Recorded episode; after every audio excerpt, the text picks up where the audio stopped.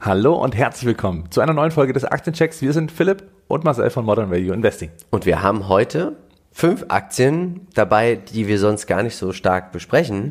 Ja. Und warum hast du uns diese heute ausgewählt? Ich habe die ausgewählt, weil es die Community so wollte. Das waren die Vorschläge aus den letzten Videokommentaren, muss man sagen. Also all das, was so uns erreicht hat als Feedback. Mensch, schaut doch mal bitte auf äh, Unternehmen X oder Y. Und Unternehmen X und Y ist heute mit dabei. Und es lohnt sich heute richtig, unseren Kanal zu abonnieren, die Glocke zu aktivieren, uns zu liken, also nicht nur uns, sondern auch das Video zu liken und einen Kommentar dazulassen, weil wir haben die MVI Weihnachtsaktion. Für jeden Kommentar, für jeden Like, für jedes Abo gibt es einen Cent an das Kinderhospiz Bärenherz in Leipzig. Also, wenn du neu bist, kannst du drei Cent, können wir für dich in deinem Namen drei Cent contributen. Und wenn du Bestandszuschauerin oder Zuschauer bist, gibt es sogar bis zu zwei. Und das Schöne ist, das gilt für alles, für Podcasts, für Videos, alles, was wir jetzt rausbringen seit Anfang dieser Woche, ist mit dabei. Also, es lohnt sich auch hier nochmal ein bisschen zurückzugehen, nochmal sich den Rest anzuschauen. Wir wollen natürlich auch für euch kostenlosen Mehrwert bieten. Marcel, über welche fünf Unternehmen werden wir jetzt gleich so ein bisschen philosophieren und unsere Meinung kundtun. Ja, wir fangen an mit Porsche. Ja, frisch im DAX, deswegen hier natürlich äh, großes Thema. Tomra Systems ist seit langem mal wieder mit dabei. Ja. Itochu aus Japan haben wir mit an Bord und auch Hensoldt schauen wir uns an. Und zum Schluss Sonova. Ganz interessant. Wir Super haben eine spannend. tolle E-Mail bekommen und wir springen jetzt direkt rein und wir starten mit Porsche. Und die Porsche Aktiengesellschaft ist noch nicht lange an der Börse und jetzt ist es endlich so, dass die Porsche Holding nicht mehr die Porsche ist, sondern Porsche, der Automobilhersteller, ist jetzt selbstständig wieder an der Börse als Porsche AG. Was sind denn die aktuellen News? Du hast es ja gerade schon gesagt. Genau, ne? also im DAX wird dieses Unternehmen landen. Jetzt, also relativ kurz nach dem IPO, geht es also in die erste deutsche Börsenliga und das ist dann wieder ein neuer Automobilhersteller im DAX. Glückwunsch natürlich hier an Porsche. Sie profitieren jetzt auch davon, dass natürlich die ETFs jetzt kaufen. Mich wundert natürlich, dass Warta es immer noch nicht in den, Porsche, in den DAX geschafft hat, aber ich drücke den natürlich auch wie immer die Daumen. Schauen wir uns an die Segmente. Es gibt nur ein Segment. Automotive and Financial Service stehen für 100% der Umsätze beim Umsatz hier Region. Sehen wir natürlich, das ist alles noch ein bisschen komisch. Da wird wahrscheinlich auch bald besser berichtet, weil es ist ja nicht nur, sie verkaufen ja nicht nur in Deutschland ihre Autos. Genau, richtig. Ja, das wird dann natürlich transparenter mit den ersten und zweiten und dritten äh, Ergebnissen und dann natürlich mit dem ersten Jahresergebnis wird es natürlich sehr viel spannender auch. Ne? Wir sehen, rückblickend gesehen und auch das, was kommen soll, hier ist einfach, haben wir von Seeking Alpha nicht wirklich verwertbare Daten. Also wir sehen, der Umsatz soll zulegen. Wir sehen die Umsatzrendite über 15 Prozent, die Nettomarge so, ja, so wie es halt ist, so aktuell so zwischen 12 und 13 Prozent. Es soll eine Dividende geben, der Gewinn der Aktie soll zulegen. Das sieht alles auf den ersten Blick natürlich nicht schlecht aus. Was sagst du uns heute? Weil wir haben natürlich auch noch keinen TraderFox Qualitätsscore oder Wachstumsscore oder Dividendenscore. Das ist ein Unternehmen, was es schon lange gibt, aber was natürlich jetzt erst neu an der Börse ist. Charttechnisch, wie schaut's hier aus? Genau, also wie auch die Kennzahlen jetzt erstmal belegen sollen für die kommenden Jahre in den Aussichten, so wird sie auch erstmal eingepreist. Du sagst es schon schön, ähm, ja, hier wurde natürlich zugegriffen, natürlich auch seitens der institutionellen Anleger und deswegen natürlich ein Aufwärtstrend, den wir hier sehen aktuell, natürlich relativ kurzfristig, so lange ist das Unternehmen nicht an der Börse, aber es steht eben deutlich höher, als es zu Beginn war und das sind jetzt knapp 30 Prozent äh, Kursperformance seit dem IPO. Ja, also insgesamt sehr stabil, ein Aufwärtstrend immerhin. Mal schauen, wie die Reise jetzt hier weitergeht. Das liegt natürlich auch daran, wie man dann, ich sag mal, erfolgreich operativ agiert oder eben tatsächlich hier und da auch ja, eher Rückschläge erleiden muss. Klar.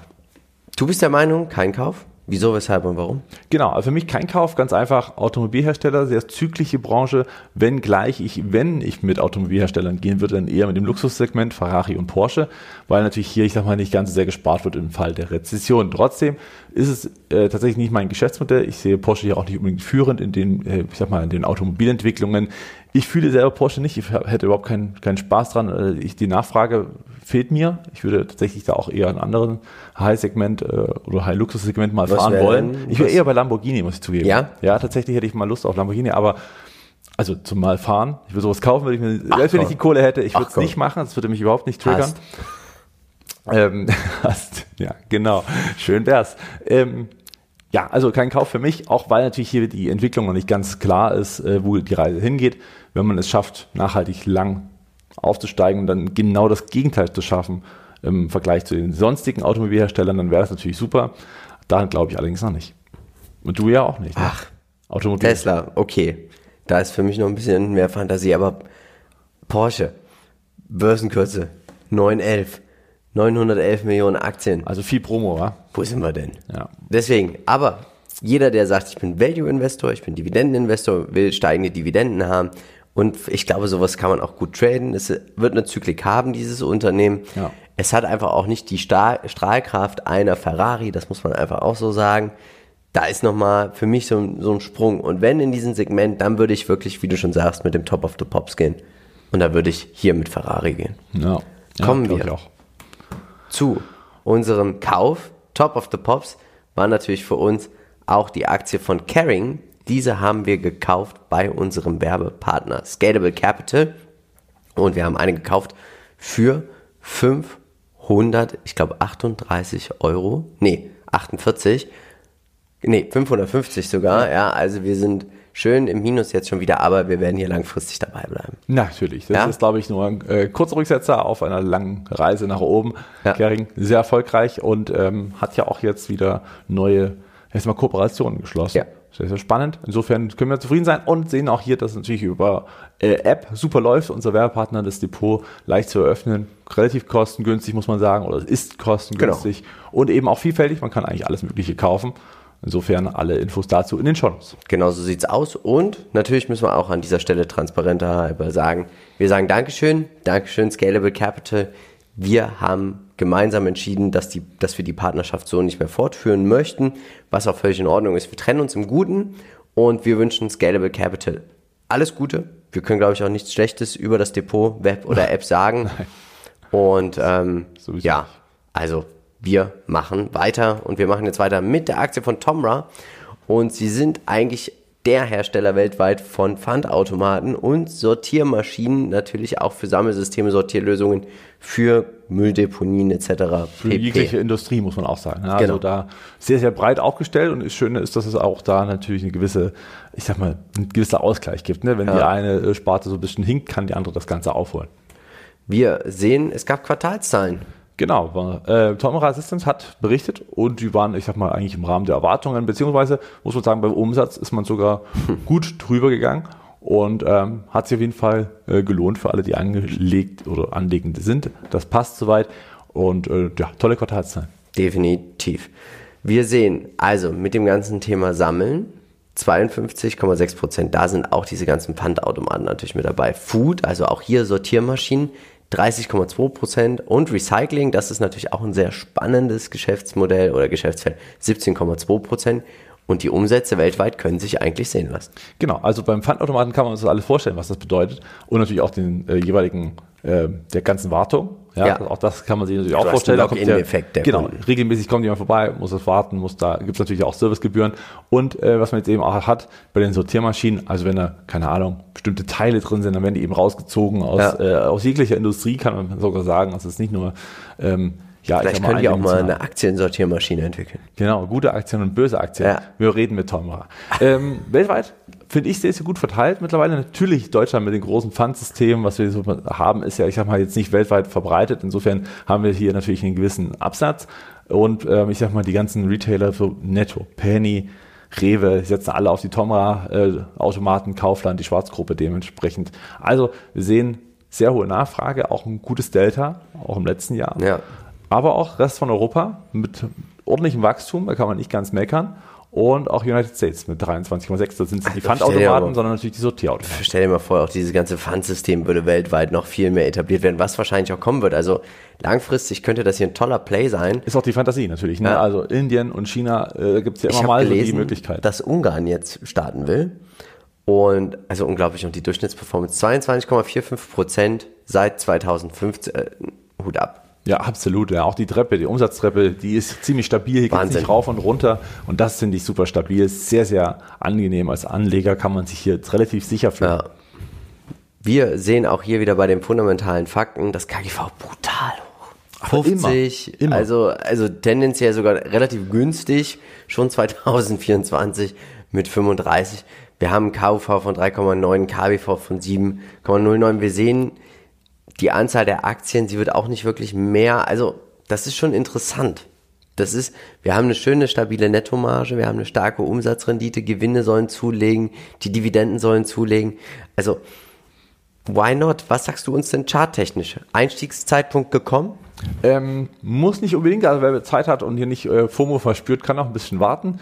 Ähm, einfach weil jetzt die Trendlinie erreicht ist. Sie sehen hier, die, die orange Linie ist eine kurzfristige Trendlinie. Dort herrschen meistens Abverkäufe. Das haben wir jetzt auch gesehen. Insofern abwarten, bis es wieder ein Stück weit runtergeht und dann bei 15 Euro umgerechnet. Kann man durchaus mal, weil da gab es schon den doppelten Boden. Die Wahrscheinlichkeit ist da auch groß, dass dann die Rückläufer wieder nach oben kommen, also mehr Käufer in den Markt kommen, die zugreifen bei diesem Angebot und sagen, okay, die Aktie hole ich jetzt in mein Depot. Könnte man dann eben bei 15 spielen oder beim Ausbruch über diese orange Linie, man sagt, okay, jetzt kommt der Ausbruch, äh, bevor jetzt die Rallye losgeht ohne mich, kann man dann natürlich auch die erste Investition setzen.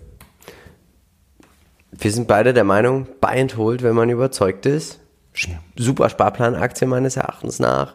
Ja. Ich glaube, langfristig macht man hier mit dem Dividendenwachstum nicht viel falsch. Die Bewertung ist hoch, deswegen würde ich hier in mehreren Tranchen einsteigen. Auch, wie du schon sagst, Rücksetzer abwarten, sich viel mit dem Unternehmen beschäftigen, weil, wenn es hier mal zum Einbruch des Wachstums kommt, könnte hier auch schnell ein Rücksetzer kommen, ein starker vielleicht auch.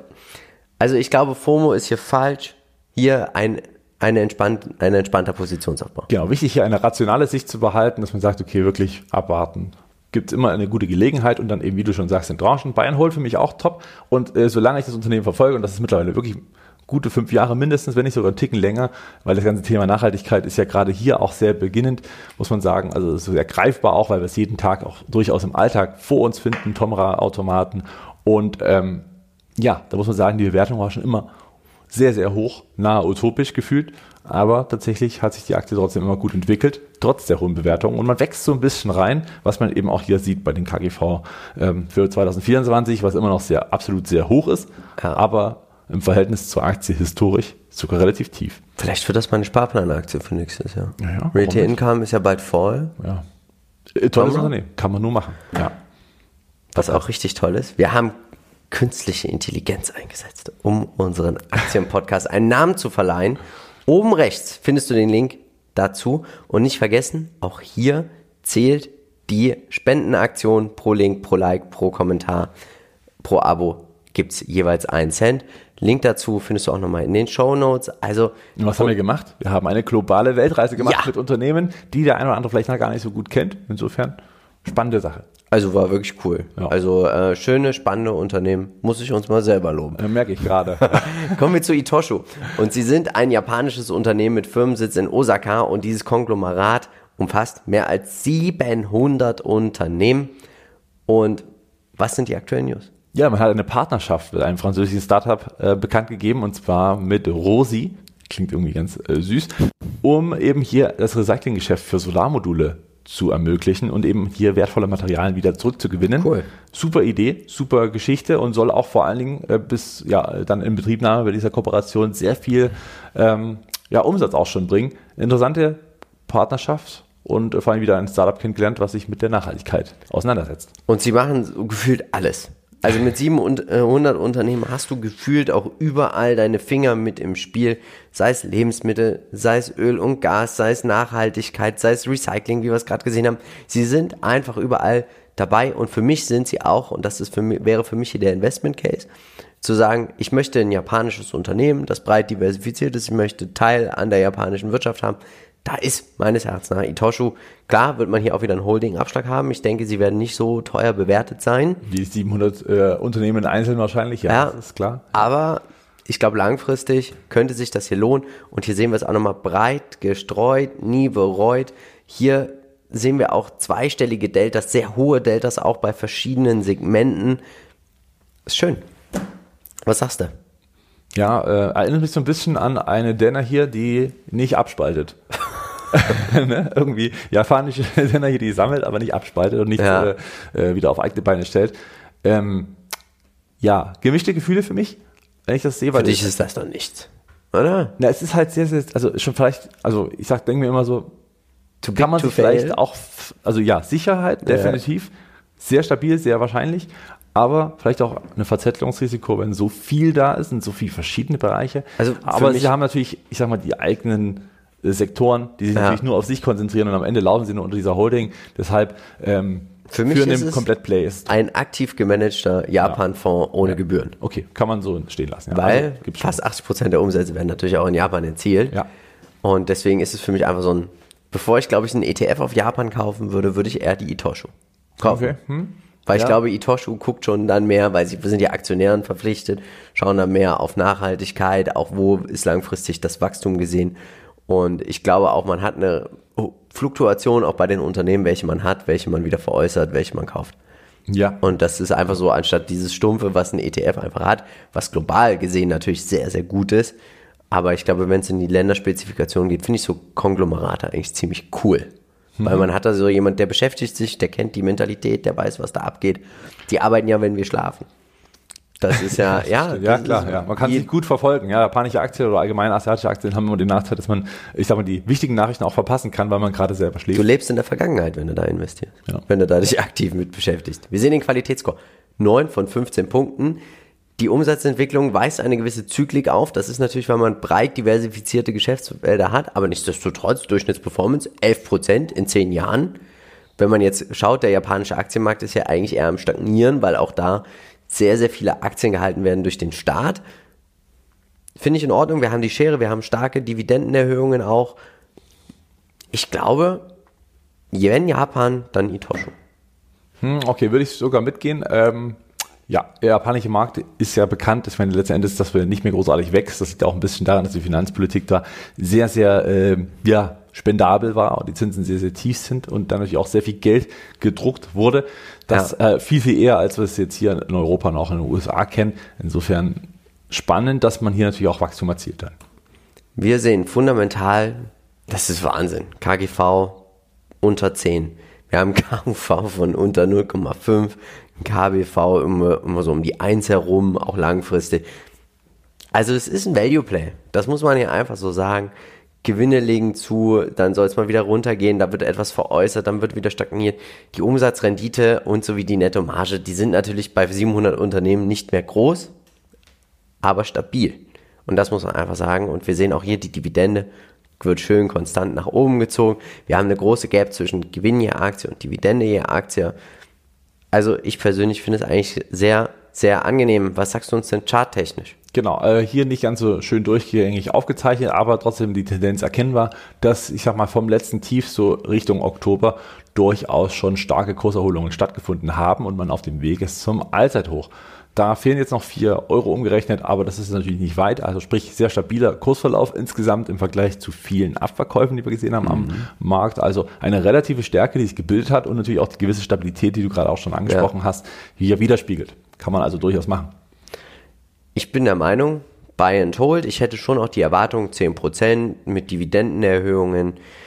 Die Dividende würde ich, glaube ich, nicht reinvestieren. Ich glaube, da gibt es spannendere Titel. Aber als Japan-Play, wo man langfristig wahrscheinlich 10% Kursentwicklung mitnimmt, würde ich sagen, Buy and Hold. Würde vielleicht sogar über einen charttechnischen Einstieg nachdenken. Ich glaube, die Aktie läuft nicht davon.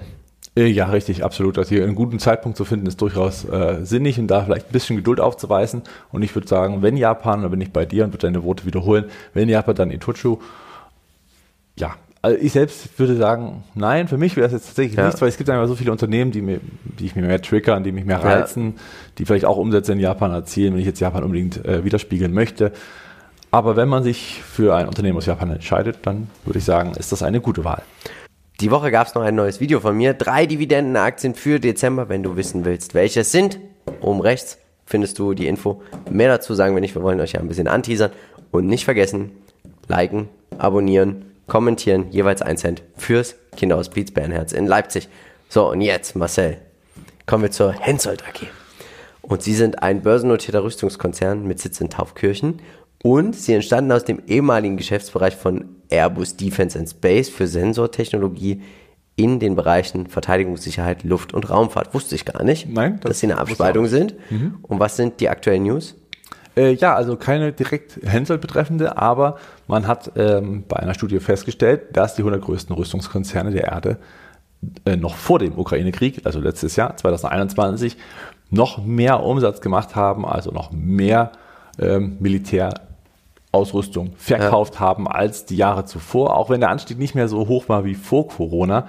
Aber der Anstieg ist nach wie vor auf Rekordbasis. Jetzt natürlich mit dem Krieg wird es 2022 sehr viel stärker sein. Also auch da wird, ich sag mal, das Wachstum ist wieder ähm, ja, ausbeulen, diese Delle, die kurzzeitig dann eingetroffen ist. Aber wir sehen die Tendenz, es ist weiterhin ein Wachstumsmarkt. Wir sehen, 77,7% der Umsätze werden mit Sensorik. Dann das Thema Optronics wird gespielt mit 22,3% der Umsätze. Und die Umsatzverteilung, was meinst du? Ja, ähm, Deutschland natürlich führend mit knapp 60% Umsätze, aber auch in Europa werden insgesamt 22% abgesetzt. Der Rest verteilt sich so auf den Rest der Welt mit ordentlichen Deltas. Wir sehen den Wachstumsscore F von 15 Punkten. Es ging leider, muss man sagen, mit dem Ukraine-Krieg rasant nach oben. Die Bundesregierung hat natürlich angekündigt, man möchte viel investieren und die Durchschnittsperformance ist dadurch auch auf 32,14 Prozent im Schnitt pro Jahr angestiegen. Unfassbar. Aber wer das mitgemacht hat, vielleicht nochmal drüber nachdenken, jetzt ja auch langsam mal Gewinne mitzunehmen, weil wir sehen einfach auch hier, der Unternehmenswert, der legt nicht wirklich zu. Wir haben ein relativ, naja, das KUV ist noch in Ordnung. Der, der, ja, also ich weiß immer nicht so. Ne? Wir sehen, die Umsätze sollen zulegen, aber jetzt auch nicht so rasant. Das Nettoergebnis soll zulegen, es gibt eine Dividende. Aber ich habe so ein bisschen Angst, weil man so viele Umsätze auch in Deutschland erzielt. Da ist wieder so viel Regulatorik und ob da deutsche Unternehmen bevorzugt werden, wie es in den USA ist im Bereich der Rüstung. Ach, das wage ich alles ein bisschen zu bezweifeln. Hm, ja, ich kann die Bauchschmerzen zwar teilen, aber sehe es so ein bisschen wie äh, die Corona-Gewinner. Ja, also man hat jetzt diesen Sondereffekt des Krieges, ja. leider natürlich, keine Frage. Ähm, das hat natürlich jetzt einmal eine Sonderkonjunktur ja. geschaffen. Und wie bei äh, BioNTech am Ende des Tages auch, wird das dann über die Jahre erstmal wieder abflauen, bis dann wieder neues Wachstum äh, ja, zurückkommt. Ja. Jetzt muss die Frage natürlich, ist der Sondereffekt auf einmal so hoch oder verteilen sich eben diese ganzen Rüstungsausgaben auf die mehreren Jahre, dass sie sich sag mal, dann wirklich mit Wachstum bestücken können? Und das ist natürlich schwer zu sagen, ob das so eine One-Hit-Wonder wird für eine gewisse Zeit, bis dann wieder mal irgendwo was stattfindet, oder ob das sich dann dadurch natürlich äh, hochschaukelt und ob sie das eben auch umsetzen in ja. ihren Geschäftszahlen. Weil das können natürlich große Player besser, ja. wie Lockheed Martin und Co.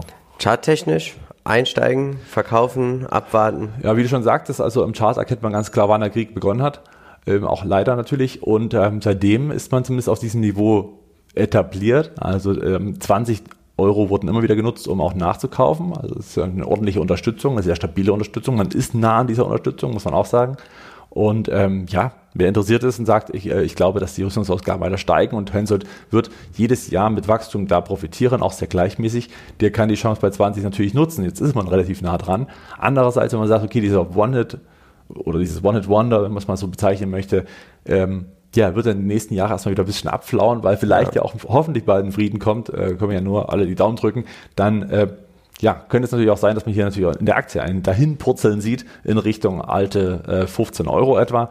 Das kann natürlich passieren und dann hätte man natürlich auch gerne Gewinne mitgenommen. Andererseits, ein was vielleicht noch als praktischer Hinweis, wenn man das Ganze nicht einschätzen kann, so wie wir, weil wir alle nicht in die Zukunft schauen und wie jetzt Hensel profitieren kann, man kann auch einfach mal sagen, bei 19,50 Euro einen Stopp setzen, sagen, okay, das wurde zuletzt nicht getroffen, das ist das Tief, also zumindest würde ich genau schauen, wo das Tief ja. ist, was dort stattgefunden hat und wenn das unterboten wird, Gewinne sichern und wenn nicht, die Weg nach oben offen zu halten. Für mich ist es kein Kauf. Äh, ich bin jetzt nicht gegen Rüstungsinvestitionen. Nichtsdestotrotz würde ich eher mit einem großen Player gehen. Das ja. wäre für mich einfach so. Mir, mir gefällt dieses große Abhängigkeit in Deutschland überhaupt nicht. Genau. Ich habe das Thema gar nicht im Depot, muss ich ja weiterhin sagen, ähm, will es eigentlich auch nicht äh, widerspiegeln. Wenn ich es aber spielen würde, würde ich genauso wie du eben auf, das, auf die Großen gehen, weil sie A, bewiesen haben, dass sie langfristig ja. immer weiter steigende Umsätze hinbringen und dann natürlich auch Mehrwert für Aktionäre am Ende schaffen. Und ähm, ja, weil sie eben regional besser verteilt sind, ganz klar. Und das äh, wird definitiv eine gewisse Stabilität mitbringen, was bei Hensoldt noch nicht sicher ist in meinen Augen. Ja. Kommen wir zu Sonova und die Geschichte, wieso, weshalb und warum haben wir dieses Unternehmen hier, Marcel, lautet wie voll? Ja, es gab eine interessante Mail äh, von einem ja. äh, aus unserer Community. Ich danke also an dieser Stelle für diese tolle Mail, weil es auch, ein, fand ich, ein super Einwand war und der meinte so, Mensch, ihr seid noch nicht so wirklich auf Hörsysteme raufgegangen und der ja. Demografie-Wandel zeigt ganz klar, dass natürlich die Nachfrage gerade auch bei Ü70-Jährigen ähm, durchaus sehr hoch ist. Ja, ja. also wir Was? haben eine steigende, äh, ja, wie sagt man, eine, eine Lärmverschmutzung, wie auch Was? immer. Also alles ein bisschen lauter. Was? Und äh, Philipp ist ja natürlich ein bisschen älter als ich, deswegen muss ich eh immer ein bisschen lauter sprechen. Irgendwann und, sitzen wir hier. Hallo? mit, ja, ja, aber dann kann man natürlich sagen, ich Was? bin investiert. Ich bin investiert in meinen äh, Hörgeräteakustiker. Also alles äh, spannende Themen, natürlich auch ein großes Wachstumsfeld, natürlich getrieben demografischer Wandel, natürlich auch eine, ich sag mal, eine gesteigerte Lebensqualität im Alter. Ne? Man möchte trotzdem noch gut und äh, fidel durchs Leben gehen. Insofern äh, scheint ja auch Geld natürlich dann auch in die richtige Richtung zu fließen für Sonova, die eben hier sehr stark unter anderem mit dabei sind, aber auch Amplifon hätte man jetzt hier ja. mitnehmen können. Das war zumindest jetzt die zweite Erwähnung seitens äh, äh, des Hörers. Und ja, beide fand ich spannend. Ich habe mich jetzt für Sonova entschieden, weil sie ein bisschen größer, ein bisschen etablierter sind. Und äh, ich glaube, hier hat man ein Schweizer Unternehmen mit Qualität. Qualität heißt, man schließt Übernahmen? Zum Beispiel von High Sound ab, also ein chinesischer Hersteller. Man ähm, hat damit also 200 Geschäfte mehr in China. Und diese machen 32, äh, 30 Millionen Franken Umsatz. Dazu hat man natürlich auch die Möglichkeit, hier wieder Cross-Selling zu betreiben, auch die Märkte zu erschließen. Und das ist auch das, was sich Sonova hier, ähm, ich sag mal, auch ich sag mal, erhofft. Ja. Besseren Zugang auf den chinesischen Markt dadurch zu finden und gerade durch die Geschäfte kann man natürlich auch die eigenen Produkte besser etablieren. Wir sehen ganz klar mit Cochlea-Implantaten, das ist auch sehr, sehr spannendes Geschäftsmodell, 8,3% und natürlich mit den Hörgeräten werden 91,7% der Umsätze erzielt. Sehr starke Deltas von beiden Segmenten. Genau, und das ist nochmal etwas, was die Fantasie sogar nochmal anheizt. Also es sind ja nicht nur die äh, Hörgeräte selber, ja. sondern es sind auch die Implantate, die natürlich das Ganze noch, ich sag mal, auch filigraner machen. Ich sag ja. mal auch, vielleicht man sieht auch nichts mehr, ne? das ist dann alles ein bisschen versteckter. Und äh, die Wachstumsdeltas zeigen auch 100 Millionen mehr Umsatz. Durchaus angenehm, kann man mal machen. Mhm. Weltweit ist man tätig. Ähm, ja, über 50 oder 52 Prozent haben wir hier äh, breit gestreut im ja, EMEA-Bereich. Äh, United States mit 30 Prozent auch sehr, sehr gut. Ordentliche Deltas. Und ähm, diese Deltas zeigen ganz klar, dass dieser Trend stattfindet. Definitiv. Wir sehen der Qualitätsscore 11 von 15 Punkten, die Durchschnittsperformance irgendwie so ein bisschen 8,75 Prozent. Vielleicht auch, weil man schwierig nicht so in ja, Schweizer Aktien investieren kann, weil es alles nicht so einfach ist. Vielleicht fehlt da einfach noch so ein bisschen der, die Power. Oder wir haben hier tatsächlich ein Play, dass man sagt, Mensch, dieser Markt ist noch gar nicht so auf dem Schirm. Oder eine aktuelle Unterbewertung. Oder eine aktuelle Unterbewertung. Also Kopf, den Kopf würde ich nicht in den Sand stecken, weil man sieht, es geht langfristig trotzdem nach oben. Wir sehen auch hier, das KGV soll runterkommen, das KUV bei knapp 4, KWV kommt auch runter.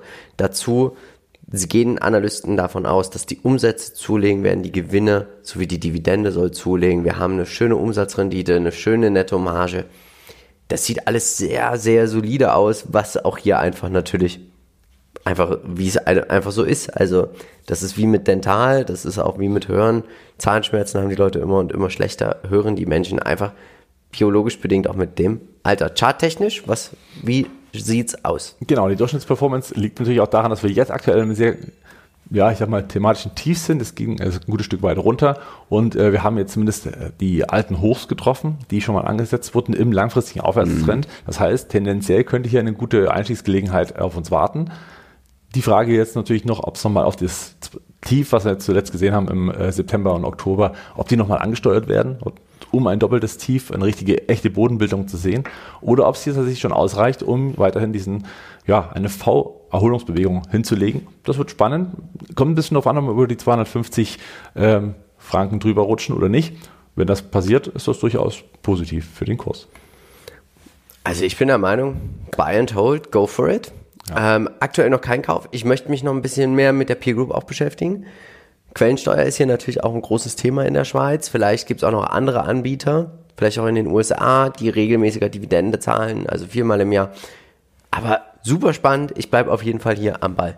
Ja, tolles Unternehmen, cooler Vorschlag, sehr Ja. interessanter Vorschlag und natürlich ein Trend, den man nicht verpassen sollte, weil der wirklich sehr greifbar und jeden, jeden Tag im Alltag auch äh, Ja. zu sehen ist, ja keine Ja. Frage. Ne? Äh, Dividendenwachstum, Buy and Hold, also ich kann nicht nur sagen, Chapeau, jeder, der dieses Thema spielen soll, möchte, kann einen von diesen Playern nehmen und ich glaube, hier ist zumindest schon mal bewiesen, dass es funktioniert.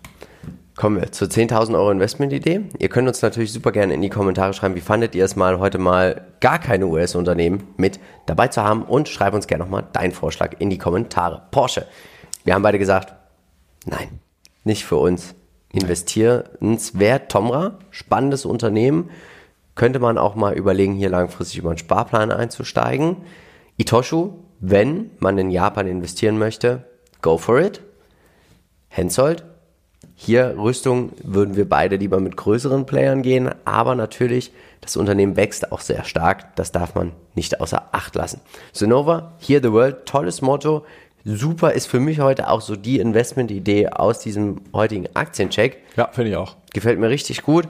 Den Rest würden wir konservativ natürlich wie immer in den MSCI All Country World investieren. Hier auch nochmal, wir haben im Vorgespräch drüber gesprochen heute Morgen, dass wir gesagt haben, Mensch, so viele Leute sind aktuell weg von der Börse, was schade ist. Und wir glauben tatsächlich auch viele haben kein solides Basisinvestment, den MSCI All Country World. Schaut euch das an, 31 Prozent in fünf Jahren hier. Das Ding soll ja trotzdem im Schnitt 7 bis 11 Prozent pro Jahr machen. Die haben wir aktuell nicht. Hier könnte man vielleicht von einer Unterbewertung langfristig sprechen. Also, wenn ihr welche kennt, jemanden, der noch keinen ETF-Sparplan hat, Wo es sich wieder abgewendet hat oder sich Börse. abgewendet habt, holt sie zurück, helft ihnen dabei, einfach ein Depot zu eröffnen. Ich habe es zum Beispiel gemacht mit meiner Mutter und mit meiner Schwiegermutter. Beide haben, sind stolze ETF-Besitzer, Ja. auch bei mir im Freundeskreis. Aber es kommen auch immer viele Ausreden. Ich hab's, ich hatte mal so ein, mit Freunden hatte ich mal so einen Börsenabend gemacht, wo ich ein bisschen was erzählt habe. Das waren vier, nee, vier, doch vier, die noch keinen ETF-Sparplan haben. Seit, das war im September. Wie viele glaubst du von denen haben jetzt einen? Einer? Nein, niemand. Niemand. Und ich, ich bin ja, ich beiß mich ja fest, ich bin ja hier wie so ein Bär. Ja. Ein Bulle. Ich wollte gerade sagen, heißt, von der wäre eher nicht. Ja. Aber es, das Ende vom Lied ist, es kommen, und das muss man einfach so sagen, immer diese Ausreden. Ach, ich hatte noch keine Zeit. Ich fange mal irgendwann Und an. ach, jetzt muss ich erstmal mich darum kümmern und hier um. Marcel, wie lange dauert eine Depoteröffnung? Du hast ja jetzt eine durchgeführt die Woche. Ja, ging super schnell. ne? Also- wirklich, das ist kein Akt. Das, das sind Ausreden und da flipp ich aus. ja, gut, da das, wenn man es nicht greifen kann, ist halt schwierig. Ähm, Ich habe so einen schönen Vortrag gemacht. Alle Ja. haben gesagt, ach Philipp, das macht ja. Sinn. Applaus, danke. Und Satz mit X. genau. Aber vielleicht, ich würde es mal ins Positive umdrehen. Äh, an die Community, Glückwunsch, ihr seid noch dabei. Ja, das heißt, ihr seid noch habt da. vom Mindset eigentlich genau das verstanden, Ja. was es, worum es geht. Dass es natürlich nicht nur immer nach oben geht, dass man nicht schnell an der Börse reich wird, Ja. ist, glaube ich, auch kein Geheimnis, sondern hier geht es um langfristiges Investieren, verstehen, Geschäftsmodelle verstehen und einfach wirklich diesen langen Atem, diese Geduld mitzubringen, auch mal in schwierigen Zeiten wirklich nochmal Ja. ähm, gegen den Markt zu gehen und sagen, Mensch, das sind alles Sonderangebote, jetzt greife ich zu, jetzt mache ich es nochmal breit in meinem Depot und kann hier vielleicht auch, ich meine, ich bin selber Tech investiert, immer noch mit starkem Minus, ist, Ja. ist aber nicht schlimm. Ich bin immer noch so, dass ich sage, hier und da stocke ich auf, wo ich sage, Ja. das passt noch. Und bei anderen Sachen sage ich, okay, war halt eine schlechte Erfahrung, aber wichtig ist breit gestreut und eben da äh, am Ende des Tages doch davon zu profitieren, vor allen Dingen auf langfristige Sicht und nicht auf heute, morgen oder übermorgen. Wenn du dich für mehr Investmentideen entscheidest oder auch sie suchst, dann schau mal hier, unser Aktienpodcast und der letzte Aktiencheck. Und jetzt bleibt uns nur noch eins zu sagen. Nach dem Wort zum Sonntag. Nach dem Wort zum Sonntag liken, kommentieren, abonnieren fürs Kinderhospiz Bärenherz. Wir von Modern Value Investing sind überzeugt, es gibt immer irgendwo einen Bullenmarkt. Natürlich werden wir versuchen, diesen zu finden und dann auch in diesen zu investieren.